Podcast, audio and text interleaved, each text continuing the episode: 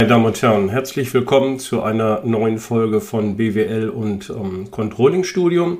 Und wir wollen uns heute einmal beschäftigen mit den statischen Verfahren der Investitionsrechnung, die Sie im Grunde genommen auf wirkliche Investitionen äh, anwenden können. Das können große, das können kleine sein. Auch bestimmte Arten sind hier nicht ähm, ausgeschlossen. Wichtig ist allerdings, ähm, dass es sich um Investitionen handelt, wo Sie die Datengrundlage ganz gut einschätzen können. Das heißt, dass Sie vielleicht schon Investitionen getätigt haben, die in einer ähnlichen Richtung ähm, gelegen sind und wo sie über äh, Daten aus der Vergangenheit ähm, zurückgreifen ähm, können. Also wir sprechen hier eher von Investitionen mit äh, niedrigen beziehungsweise mittlerem Investitions- beziehungsweise Innovationsgrad. Ja, äh, welche Verfahren gehören zu äh, statischen Investitionsrechnungen? Das sind im Grunde genommen die folgenden vier Stück. Zunächst einmal die Kostenvergleichsrechnung, die Gewinnvergleichsrechnung und die Rentabilitätsvergleichsrechnung. Ebenfalls gehört dazu die Amortisationsrechnung und zwar die statische äh, Variante. Diese werden wir hier in dieser Folge allerdings äh, nicht ähm, behandeln, sondern die behandeln wir in einer separaten Folge zusammen mit der dynamischen Variante der Amortisationsrechnung. Ja, schauen wir uns zunächst einmal äh, die Kostenvergleichsrechnung ähm, an. Und ähm, wie es der Name schon ähm, sagt, sind hier die Kosten die Entscheidungsgrundlage, wenn wir uns mehrere Investitionsalternativen anschauen wollen. Also wenn man so will, vergleicht die Kostenvergleichsrechnung äh, die Investitionen, die wir uns anschauen, also die Alternativen und wir nehmen dann die mit ähm, den niedrigsten Kosten. Das klingt simpel, ist in der Praxis aber schwieriger als man denkt. Eine wichtige Prämisse müssen wir zugleich unterstellen. Es ist nämlich die, dass die Erlöse gleichbleibend sind. Das heißt, egal welche Investitionsalternative wir uns anschauen, unterstellen wir, dass die Erlöse zwischen oder bei diesen Investitionsalternativen gleich hoch sind. Das heißt, es setzt also voraus, dass äh, die technische Qualität dieser Investitionsalternativen gleich ist und äh, auch der Absatz dann der Produkte, die wir beispielsweise mit bestimmten Investitionen dann produzieren, dass der ebenfalls gleich hoch ist. Der Zielwert der Kostenvergleichsrechnung äh, lautet dann die niedrigsten durchschnittlichen Kosten je Zeiteinheit. In der Regel rechnen wir in der statischen Investitionsrechnung äh, mit der Zeiteinheit Jahr. Also wir betrachten schon größere Investitionen, die wir dann äh, über mehrere Jahre uns anschauen. Ja, welche Kosten beziehen wir denn ein? Das heißt, welche Kosten müssen wir pro Periode ähm, ermitteln? Äh, das sind zunächst einmal die fixen und variablen Kosten, die das Investitionsobjekt betreffen. Wo es vielleicht vergleichsweise einfach ist, ist es bei der Ermittlung der variablen Kosten, denn die sind eben halt in Abhängigkeit der Ausbringungs- bzw. hier vereinfacht ähm, auf die Produktionsmenge ähm, zu beziehen, während die fixen Kosten ja unabhängig von der Produktionsmenge ständig ähm, anfallen. Und jetzt ist die Frage, welche fixen Kosten bezieht man jetzt in die Berechnung ähm, mit ein? Sind es nur die fixen Kosten bezogen auf das jeweilige Erzeugnis oder auf die Erzeugnisgruppe? Auf die Bereichsgruppe oder gar auf das ähm, gesamte Unternehmen. Da gibt es jetzt kein richtig oder falsch, aber aus pragmatischen Gründen der Ermittlung würde man vielleicht am ehesten dann sich beziehen auf die fixen Kosten des Erzeugnisses beziehungsweise maximal der Erzeugnisgruppe. Ja, dann sind noch einige Kostenbestandteile äh, mit in die Berechnung mit äh, einzubeziehen, die nicht äh, finanzwirksam ähm, sind, also sprich nicht zahlungswirksam. Da äh, gucken wir uns zunächst einmal die Abschreibungsbeträge an, die wir dann ähm, pro Periode eben halt berechnen müssen für unsere Investitionsalternativen. Ähm, in der Regel unterstellt man hier einen linearen Verlauf und nicht zuletzt auch aus Vereinfachungsgründen. Ja, dann ziehen, beziehen wir in der Regel noch kalkulatorische äh, Zinsen äh, mit ein. Das heißt, es ist ja kapitalgebunden für diese Investitionsalternativen, die wir uns anschauen, sei es jetzt Eigen- oder Fremdkapital. Ähm, das wird hier nicht differenziert, sondern wir rechnen hier im Grunde genommen mit einem Kalkulationszinssatz und wir schauen uns auch nicht konkret beispielsweise die Darlehensverträge, die dahinter stehen, an, sondern wir rechnen hier sozusagen über den Daumen, ähm, dass wir sagen, wir nehmen das gebundene Kapital aus Anschaffungsauszahlung plus einem Liquidationsüberschuss äh, am Ende der Betrachtung, dividieren den durch zwei. Dahinter steht im Grunde genommen nichts anderes als eine kontinuierliche Amortisation. Das heißt, sie tilgen ihren, ihre Darlehensbeträge, wenn sie wollen, sekündlich und leisten auch die entsprechenden Zinszahlungen. Wir alle wissen, dass das in der Praxis nicht ähm, der Fall ist. Dennoch geht man mit so eine vereinfachte Annahme hier in die Berechnung mit rein. Die werden wir nachher im weiteren Verlauf der Beispiele auch noch etwas variieren. Ja, Stichwort ähm, Beispiel. Ähm, wir betrachten hier die äh, Morgengenuss GmbH. Das ist ja ein mittelständisches ähm, Familienunternehmen, das Kaffeemaschinen produziert und ähm, vertreibt. Und äh, die Morgengenuss GmbH plant äh, die Produktion einer neuen Kaffeemaschine. Und ähm, für dieses ähm, Projekt benötigt sie selber eben halt eine Maschine, auf der sie dann die Kaffeemaschinen dann äh, herstellen kann. Ich habe gesagt, ein neues Produkt.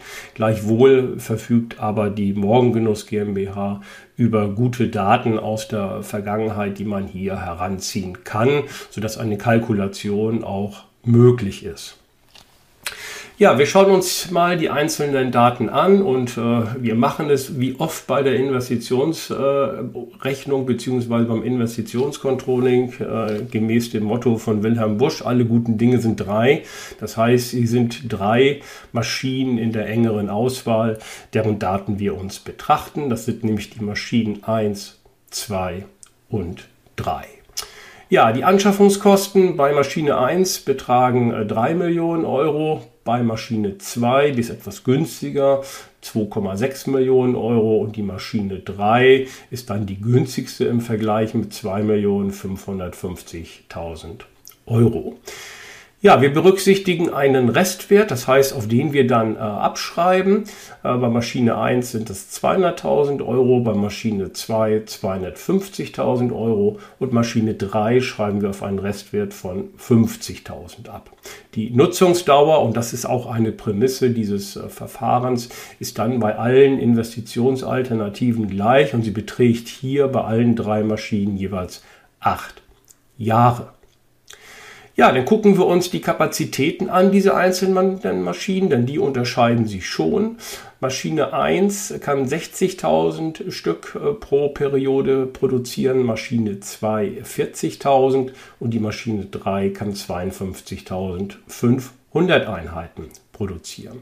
Und wir unterstellen als weiteren, dass der maximale Absatz, Sie erinnern sich, gleichbleibende Erlöse, dann 40.000 äh, Stück ähm, beträgt. Diese Zahl geht zunächst einmal für alle drei Maschinen und die Erlös- bzw. Umsatzseite, da wir sie als gleich unterstellen, brauchen wir also hier in die Betrachtung nicht mit einbeziehen. Wir rechnen mit einem Kalkulationszinssatz, das ist, wenn Sie so wollen, ein Mischzins dann aus den ganzen Fremdkapitalbestandteilen, die wir hier haben für das Investitionsprojekt. In der Regel hat man ja mehrere Kredite dann zur Finanzierung eines größeren Projektes wie diesen.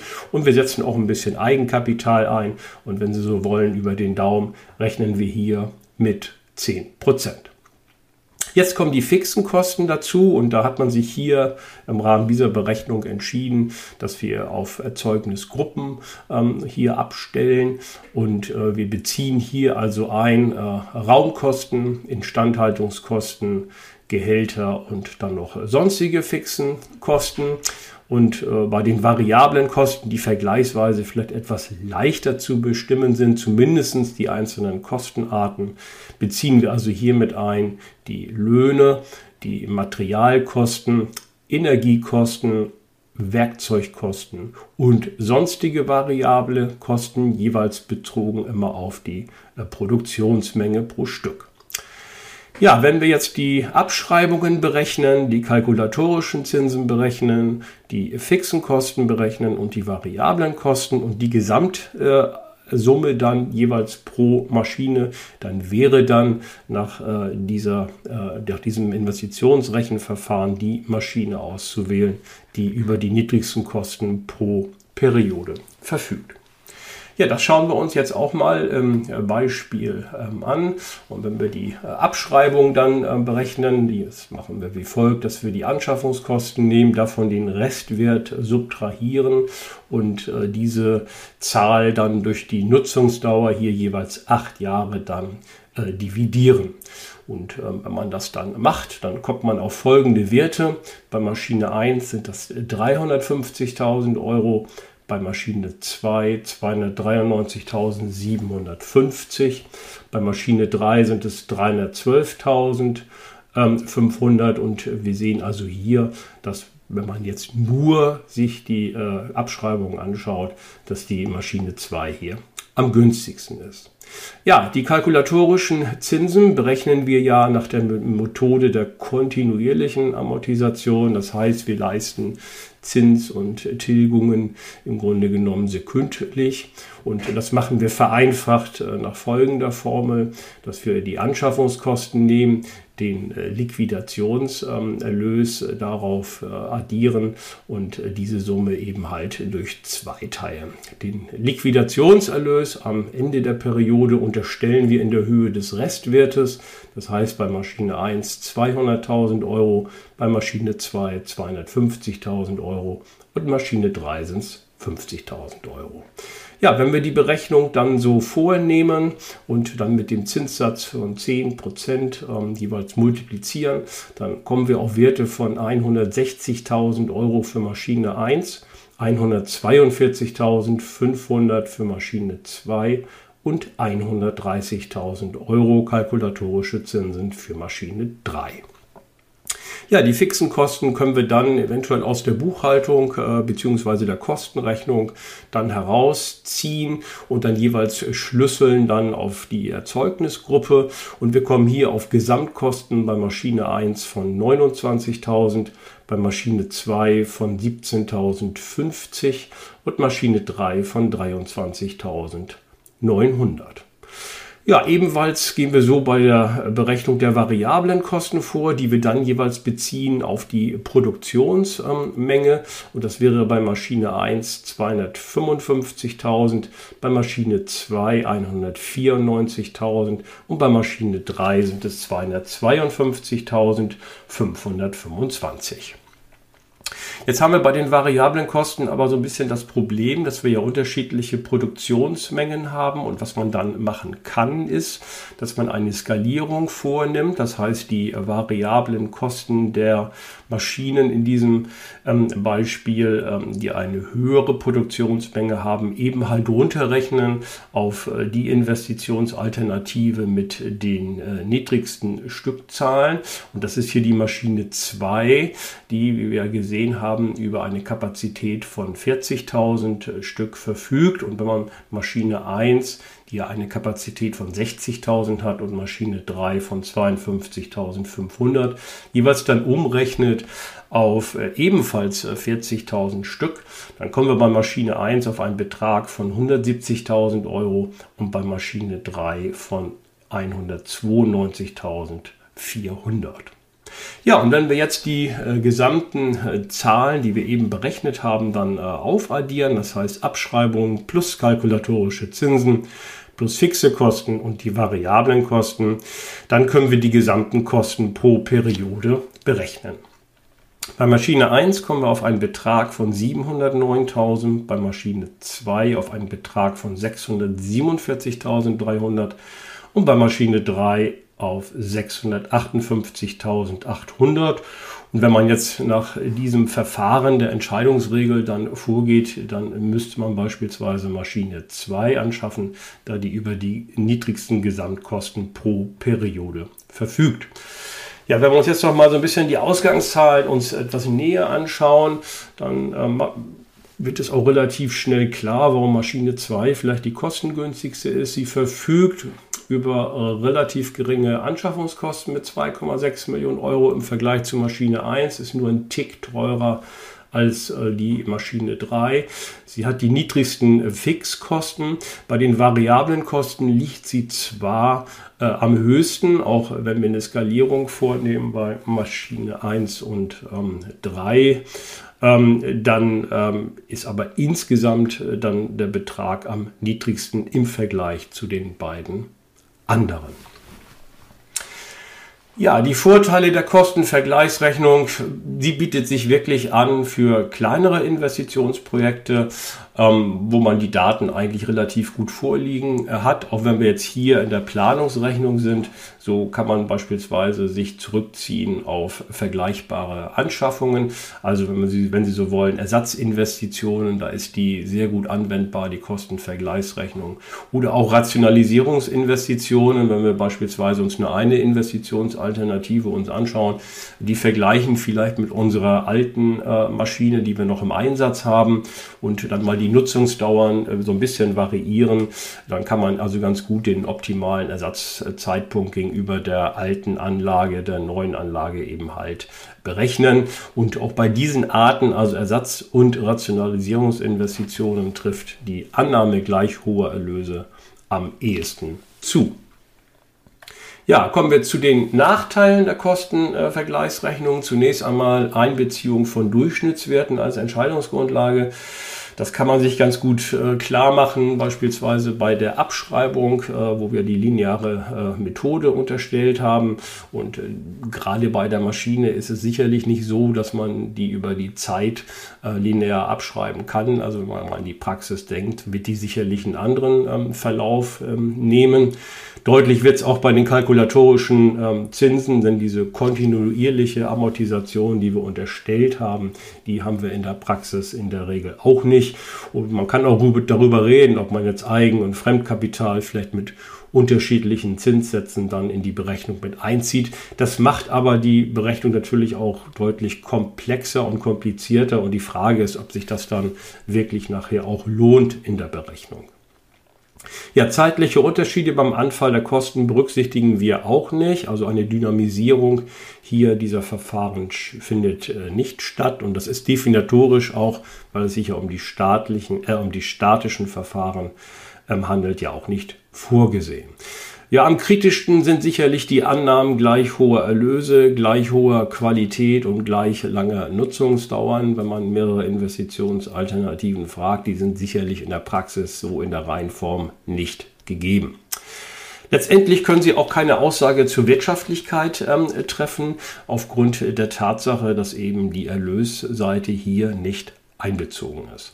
Und die Tatsache, dass man die Erlösseite mit einbezieht, das kann man dann mit dem zweiten Verfahren der statischen Investitionsrechnung heilen. Das ist nämlich die Gewinnvergleichsrechnung. Der einzige Unterschied im Grunde genommen gegenüber der Kostenvergleichsrechnung ist, dass Sie die Erlösseite explizit mit einbeziehen. Das heißt, Sie gehen also nun davon aus, dass sie ähm, unterschiedliche Erlöse ähm, haben, aufgrund vielleicht der Tatsache, dass die technischen Qualitäten dieser Maschinen hier äh, unterschiedlich sind. Gegebenenfalls können sie auch aufgrund der einen oder anderen Investitionsalternativen noch andere Absatz- oder Vertriebskanäle erschließen. Auch das ist ja durchaus denkbar. Ansonsten bleiben wir bei dem gleichen Beispiel, auch ähm, bei der Berechnung der äh, Kosten pro Periode. Das werden wir hier nicht variieren. Das Einzige, was wir jetzt hier machen, ist, dass wir die Erlösseite mit einbeziehen. Ja, gucken wir uns wieder das Morgengenuss-Beispiel ähm, ähm, an und äh, die Daten sind dann im Wesentlichen übernommen aus der Kostenvergleichsrechnung. Das heißt, wir haben hier bei Maschine 1 Abschreibungen in Höhe von 350.000, bei Maschine 2 von 293.750 und bei Maschine 3 von 312.500. Ebenfalls ändern sich auch nicht die kalkulatorischen Zinsen, die wir berechnet haben. Für Maschine 1 160.000, für Maschine 2 142.500 und für Maschine 3 100.000. 30.000. Auch die fixen Kosten übernehmen wir so hier in die Berechnung. Maschine 1 29.000, Maschine 2 17.050 und Maschine 3 23.900. Was allerdings jetzt die Absatzmenge angeht, so werden wir hier das Beispiel dahingehend variieren, dass wir sagen, wir können jetzt nicht nur 40.000 äh, Stück absetzen in der Periode, sondern wir sagen, wir können sogar 60.000 äh, Stück absetzen und damit sind wir, wenn wir so wollen, gerade bei der maximalen Produktionsmenge von Maschine 1, die ja 60.000 Stück betrug. Maschine 2 war, wenn Sie so wollen, an der Untergrenze von 40.000 Stück und Maschine 3 liegt so ungefähr dazwischen mit 52.500 äh, Stück. Ja, dann äh, müssen wir noch die Erlösseite jetzt mit ähm, reinnehmen und ähm, wir haben uns hier entschieden oder zumindestens nach Rücksprache mit unserer Marketing- und Vertriebsabteilung, dass wir bei Maschine 1, 2 und 3 dann jeweils einen Verkaufspreis und zwar netto ohne Umsatzsteuer von 40 Euro erzielen ähm, können. Und wir können auch jeweils die maximale Absatzmenge am Markt dann auch veräußern. Gut, diese Annahme, das heißt der gleichen Preise, äh, die kann man natürlich diskutieren und im Rahmen von Sensitivitätsanalysen dann noch weiter äh, validieren. Ähm, da möchte ich Sie auf die entsprechende Folge mit dem Namen Sensitivitätsanalyse aufmerksam äh, machen. Das wollen wir hier in dieser Folge nicht weiter vertiefen. So, jetzt wollen wir uns mal die äh, einzelnen ähm, Daten ähm, anschauen. Ähm, bei den variablen Kosten haben wir zunächst einmal auch die Kosten wieder mit ähm, einzubeziehen, ähm, die wir im Grunde genommen in der Kostenvergleichsrechnung zu Anfang ähm, ermittelt haben, denn die bezogen sich ja jeweils auf die äh, produzierte äh, Menge von 60.000 äh, Stück bei Maschine 1, 40.000 bei Maschine 2 und äh, 52.500 bei Maschine 3. Das heißt, diese Skalierung, die wir also vorgenommen haben in der Kostenvergleichsrechnung, brauchen wir hier nicht nehmen, sondern wir können hier mit den Ursprungsdaten hier weiterrechnen, die bei Maschine 1 variable Kosten in Höhe von 255.000 Euro waren, bei Maschine 2 194.000 und Maschine 3 mit 252.525. Auch den Nettoverkaufspreis in Höhe von 40 Euro nehmen wir hier in die Berechnung ähm, mit ein und äh, haben ja unterstellt, dass dieser äh, gleich bleibt bei Maschine 1, 2 und 3. Ja, und wenn wir jetzt den äh, Umsatz ähm, berechnen, bei Maschine 1 äh, nehmen wir dann die 40 Euro, multiplizieren die mit äh, den 60.000 Stück, die produziert werden und die wir auch direkt absetzen können. Dann kommen wir auf einen Umsatz von 2,4 Millionen Euro. Bei Maschine 2 sind es dann 40 äh, Euro mal 40.000 äh, Stück Absatz, kommen auf einen Umsatz von 1,6 Millionen Euro. Und bei Maschine 3 sind es dann die 40 Euro Nettoverkaufspreis mal der Produktionsmenge von 52.500 äh, Stück. Die können wir auch absetzen und kommen dann auf einen Umsatz von 2,1 Millionen Euro. Und wenn wir jetzt jeweils vom Umsatz bei Maschine 1, 2 und 3 die gesamten Kosten abziehen, bei Maschine 1 794.000, bei Maschine 2 647.300 und bei Maschine 3 718.925.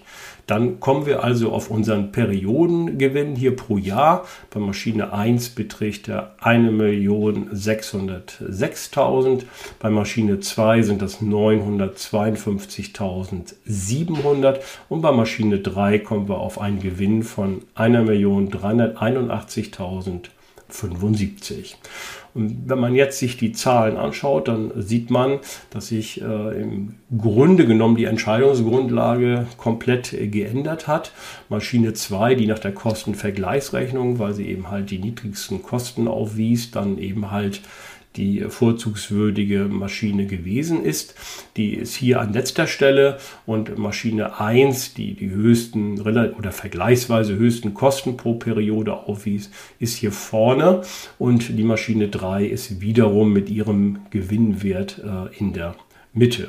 Ja, warum hat sich jetzt die Berechnung ähm, geändert? Das liegt aufgrund der Tatsache eben halt, dass wir äh, die Absatzmenge eben halt dahingehend variiert haben, dass Maschine 1 die gesamten 60.000 Stück, die sie produzieren kann, auch absetzen kann.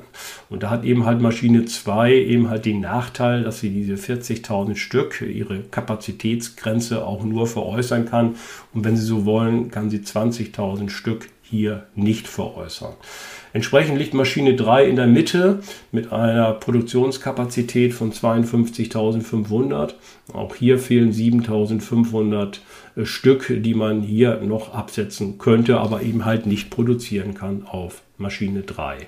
So erklärt sich eben, dass Maschine 1 hier dann äh, vorne ist in der Betrachtung und ähm, wir haben ja unterstellt, dass der Verkaufspreis für alle diese Maschinen äh, dann gleich ist. Und darüber kann man eben halt, wie gesagt, noch diskutieren und das im Rahmen von Sensitivitätsanalysen sich nochmal etwas genauer anschauen. Ja, Vorteile der Gewinnvergleichsrechnung. Auch hier ist es ein relativ einfaches Verfahren und ist auch leicht ähm, verständlich. Ähm, Sie können hier dann eine vergleichende Beurteilung vornehmen von unterschiedlichen Investitionsalternativen mit unterschiedlichen Erlösauswirkungen. Wir haben jetzt hier in dem Beispiel nur die Absatzmengen variiert. Äh, die Produktionsmengen waren ja ohnehin schon unterschiedlich, aber man kann, wie gesagt, auch noch hier eine Preisvariation mit äh, reinnehmen.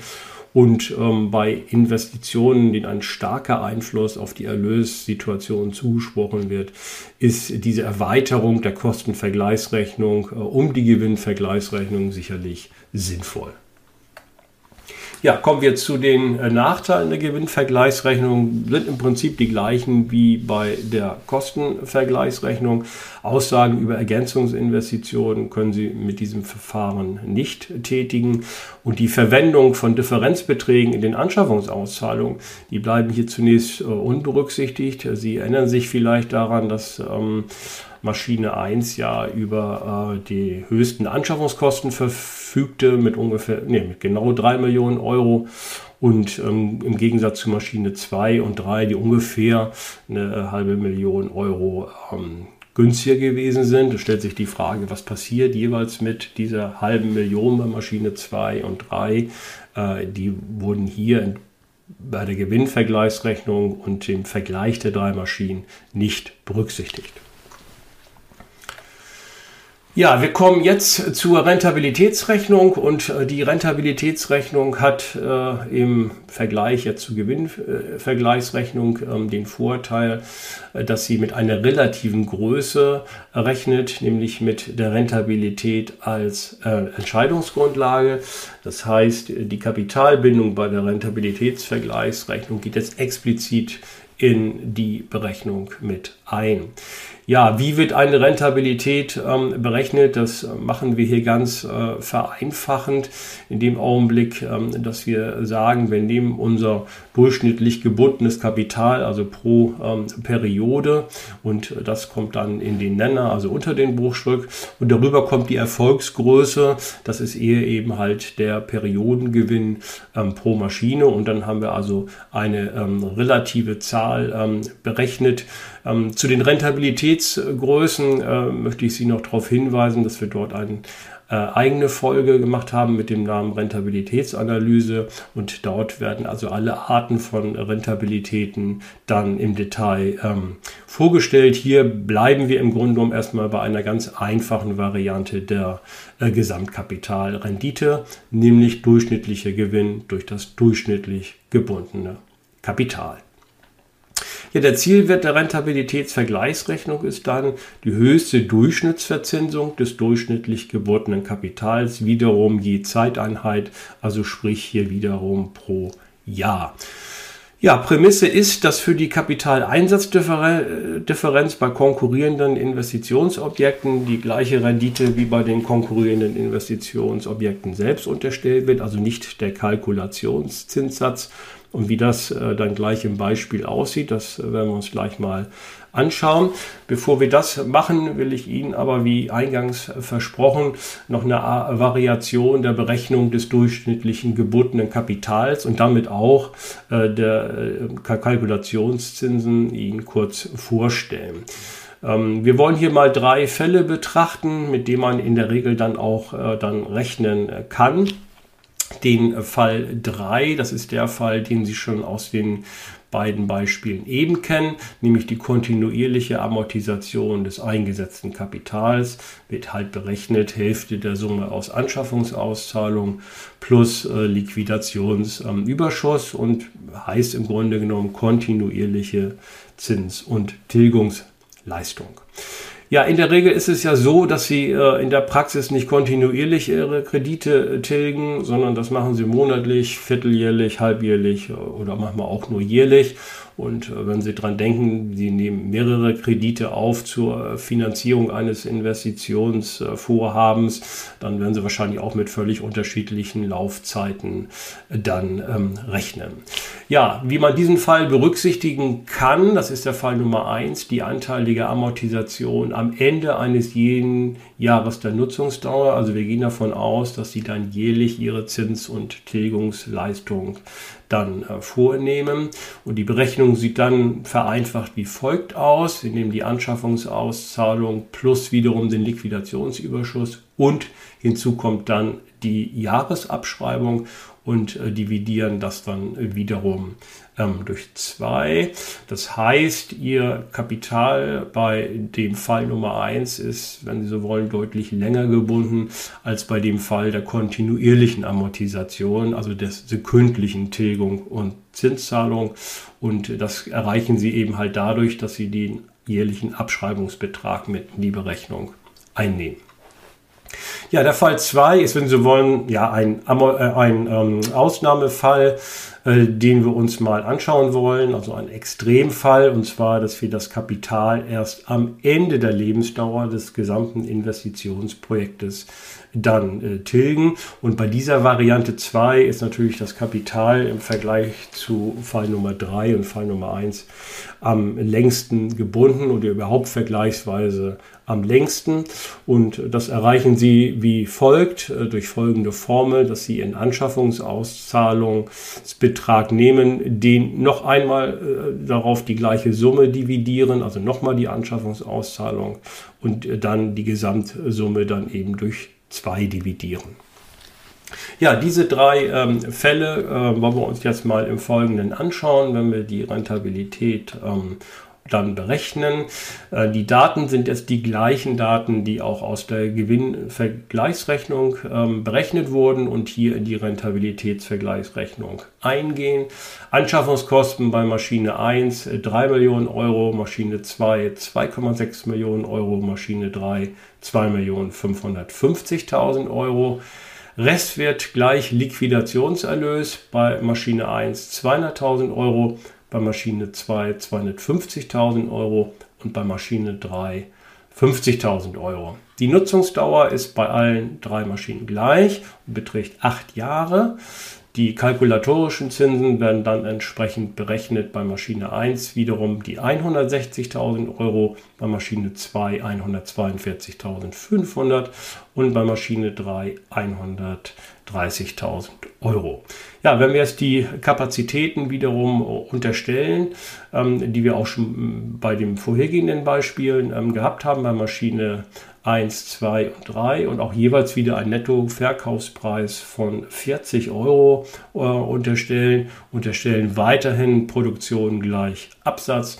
Dann kommen wir wieder auf die Gewinnzahlen, die wir eben auch schon gehabt, gehabt haben bei der Gewinn- und Vergleichsrechnung und zwar pro Periode bin das bei Maschine 1 1.606.000 Euro, bei Maschine 2 952.700 und bei Maschine 3 1.381.075. Ja, jetzt gucken wir uns mal die Kapitalbindungen an. Jeweils unterscheiden wir die drei Fälle.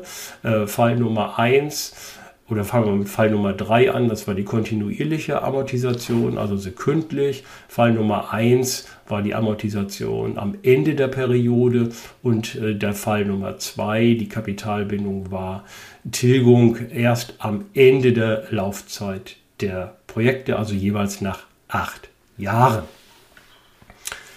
Ja, dann kommen wir auf äh, folgende Werte äh, bei Maschine 1. Ähm, 1.775.000 Euro bei dem Kapitalbindungsfall Nummer 1 am Ende der Periode. Kapitalbindungsfall 2, das war am Ende der Laufzeit auf 3 Millionen Euro, nämlich der Anschaffungskosten. Und äh, im Fall Nummer 3 1 Million Euro 600.000 Euro. Und jetzt sehen wir auch das, was wir eben auch schon theoretisch uns ähm, angeschaut ähm, hatten, dass nämlich die kontinuierliche Amortisation dann die niedrigste Kapitalbindung aufweist im Vergleich beispielsweise zu der jährlichen Amortisation, die liegt hier einen Tick höher und natürlich der Fall Nummer zwei, nämlich die Tilgung erst am Ende der acht Jahre ist natürlich hier die höchste Kapitalbindung. Und das ändert sich auch nicht, wenn man sich Maschine 2 und 3 anschaut. Auch da bleiben natürlich die Relationen immer die gleiche. Bei Maschine 2 kommen wir auf eine Kapitalbindung im Fall Nummer 3 von 1.425.000 Euro. Etwas darüber liegt dann die jährliche Tilgung ähm, des Kapitals mit 1.571.875 und die Kapitalbindung 2 entspricht dann wieder den Anschaffungskosten in Höhe von 2.600.000 Euro. Bei Maschine 3 kommen wir auf folgende Werte. Kontinuierliche Amortisation Fall 3 1.300.000 Euro. Der Fall Nummer 1, nämlich die jährliche Tilgung, ist etwas höher mit 1.456.250 und Fall Nummer zwei, nämlich die Tilgung erst am Ende der Projekt- oder Investitionsdauer in Höhe der Anschaffungskosten von 2.550.000 Euro. Ja, und wenn Sie jetzt jeweils äh, den äh, Gewinn äh, beziehen auf diese drei Kapitalbindungsalternativen, ähm, dann äh, kommen Sie auf folgende Werte. Bei Maschine 1 Fall äh, Nummer 3 mit 110 99,38 Prozent. Äh, dann bei Fall Nummer 1 mit 99,49 Prozent und der Fall Nummer 2 mit 58,87 Prozent. Auch da ändert sich natürlich die Relation äh, nicht. Die höchste Rentabilität hat dann immer Fall Nummer 3. Das liegt eben halt daran, weil die Nennergröße eben halt am geringsten ähm, ist und bei Fall Nummer 2 ist sie eben halt am höchsten und äh, hier kommen wir dann nur noch in Anführungszeichen auf eine Rentabilität von 58,87. So, die ähnlichen Verhältnisse haben wir dann auch bei Maschine 2 und 3. Die Daten hier sind bei Rentabilität 3 76,86 Prozent. Dann kommt Rentabilität 1 etwas niedriger mit 69,67 Prozent und am niedrigsten natürlich die Rentabilität 2 mit 42,12 Prozent. Dann die Maschine 3, Rentabilität 3, 116,24 Prozent. Etwas niedriger ist die Rentabilität 1 mit 103,76 Prozent. Und am niedrigsten auch hier wiederum die äh, Rentabilität 2 mit 59,26 Prozent. Ja, und je nachdem, äh, welche Rentabilitätskennziffer wir nehmen, die Reihenfolge bei unseren Investitionsalternativen ist ähm, immer die äh, gleiche. Und in diesem Fall ist es eben halt so, dass die Maschine 3 eben halt die vorzugswürdigste ist. Dort ist nämlich jeweils immer die Rentabilität äh, am höchsten. Und ähm, das erklärt sich eben halt dadurch, dass die Maschine eben halt ähm, relativ niedrige Anschaffungskosten ähm, hat, nämlich die niedrigsten insgesamt. Und ähm, der Gewinn liegt ungefähr in der Mitte äh, zwischen Maschine 1 und ähm, 2, sodass wenn man jetzt, wenn man die Rentabilität sich ausrechnet, dann Maschine 3 hier die vorzugswürdige ist. Äh, ein Wort übrigens noch zur Höhe der Rentabilitäten, die momentan etwas nach Traumzahlen aussieht und der eine oder andere vielleicht denkt, Mensch, das, äh, was sind das denn für Werte, die hier eingehen? Die sind jetzt gar nicht so praxisfern, aber es liegt eben halt auch daran, dass wir zunächst einmal ähm, nicht die gesamten Fixkosten hier einbeziehen, sondern nur die pro Erzeugnisgruppe. Ähm, das heißt, eine Menge von Fixkosten gehen nicht hier in die Rentabilitätsberechnung ähm, mit ein und äh, Ertragssteuern finden sich hier auch nicht wieder. Und wenn Sie daran denken, dass wir unterstellen bei der Gewinn- und Vergleichsrechnung, äh, dass wir an die gesamte Absatz, Absatzgrenze äh, eben halt herangehen äh, der ähm, Maschinen, ähm, muss man dort sicherlich auch etwas vorsichtiger vielleicht im Rahmen von Sensibilitätsanalysen dann vorgehen. Das erklärt also, dass diese Rentabilitäten hier sehr hoch sind und die werden, wie gesagt, nur bezogen hier auf das Investitionsprojekt. Sinnvoller ist es schon, mit einer Rentabilitätskennzahl zu rechnen, die aufs gesamte Unternehmen dann bezogen ist und dann sieht das schon deutlich weniger weniger aus. Ja, wir kommen jetzt zu den Vorteilen der Rentabilitätsvergleichsrechnung. Ähm, sie erlaubt Aussagen über die absolute Vorteilhaftigkeit von Investitionen, weil sie neben Kosten- und Erlösgrößen eben auch die Kapitalbindung äh, mit einbezieht in das Entscheidungskalkül. Und Rentabilitäten, das wissen Sie vielleicht selber aus der Praxis, freuen sich dort immer äh, großer ähm, Beliebtheit. Ja, Nachteile der Rentabilitätsvergleichsrechnung äh, im Grunde genommen die gleichen wie bei der Kosten- und Gewinnvergleichsrechnung. Ähm, bei der Unterstellung der Verzinsung der Kapitaleinsatzdifferenzen in Höhe der Rentabilität der Investitionen muss man sicherlich ein Fragezeichen ähm, hintersetzen, insbesondere bei den Investitionsalternativen mit geringer Kapitalbindung und höherer Rentabilität. Dort scheint es vielleicht dann doch ähm, besser oder zumindest äh, effizienter zu sein, die Verzinsung der Kapitaleinsatzdifferenz zum Kalkulationszinsfuß vorzunehmen, wie beispielsweise bei der Gewinnvergleichsrechnung. Wenn Sie jetzt allerdings sagen, naja, ich kann oder ich möchte lieber mit der Rentabilitätsvergleichsrechnung ähm, rechnen, weil ich eine relative Größe haben möchte, kann man natürlich auch mit dem Verfahren ganz gut ähm, arbeiten. Ähm, allerdings darf man sich nicht blenden lassen, wie gesagt, von den hohen Rentabilitäten, die dort äh, dann äh, zum Vorschein kommen. Ja, was machen wir denn jetzt? Welche Maschine ähm, kaufen wir denn überhaupt? Äh, es gab ja hier keine eindeutige Aussage bei den einzelnen äh, Verfahren. Ähm, es lohnt sich schon, die mal durchzuspielen und dann müssen Sie dann jeweils gucken, ähm, welches Investitionsobjekt oder welche Investitionsart trifft ähm, am ehesten zu. Tendenziell ist es immer schwierig, dort eine Aussage zu machen, denn wenn Sie wirklich nur im Bereich der Ersatzinvestitionen sind, dann reicht auch die Kostenvergleichsrechnung. Ähm, allerdings, wenn die Erlösseite mit ins Spiel kommt, dann würde ich auf jeden Fall zur Gewinnvergleichsrechnung äh, dann tendieren, insbesondere wenn Sie hier Unterschiede haben in der Qualität der Investitionsalternativen, Preis und Menge, sowohl bei Kapazitäten als auch bei, äh, auf der Absatzseite dann würde man die Gewinnvergleichsrechnung äh, vorziehen und dann, wenn man es dann macht, dann schadet es auch nichts, wenn man auch dazu die Rentabilitäten dann schnell mal berechnet. Ja, wenn Sie noch weiteres Übungsmaterial ähm, benötigen und Sie sind in der Fernuniversität in Hagen als Student ähm, eingeschrieben, dann können Sie in meine äh, Controlling-Module gehen, in die jeweiligen Moodle-Lernumgebungen und da kriegen Sie das gesamte Programm an Übungsmaterial sozusagen kostenlos. Und wenn Sie nicht in der Fernuniversität Hagen eingeschrieben sind, dann kann ich Ihnen meine Bücher Unternehmenscontrolling und Übungsbücher zum Controlling ähm, empfehlen, die Sie dann ja, vergleichsweise günstig, zumindest die Übungsbücher zum Controlling dann erwerben können mit denen arbeiten können.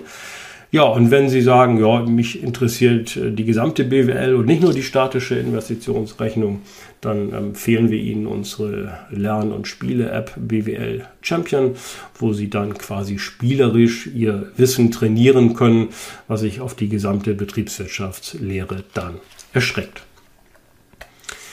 Ja, weitere Lehrvideos finden Sie äh, bei uns auf unserem YouTube-Kanal und die meisten dieser Videos finden Sie dann auch als Podcast bei den gängigen äh, Anbietern und Sie finden uns auch in den sozialen Medien bei LinkedIn, Instagram und Facebook. Ja, und wenn Ihnen diese Folge gefallen hat, sei es als Video oder als Podcast, dann würden wir uns über einen Daumen ähm, hoch freuen und natürlich würden wir uns auch freuen, wenn Sie unsere Kanäle abonnieren würden. Ja, bis dahin wünsche ich Ihnen dann äh, einen schönen Tag und freue mich dann auf Sie, wenn Sie bei der nächsten Folge ähm, wieder dabei sind. Vielen Dank und auf Wiedersehen.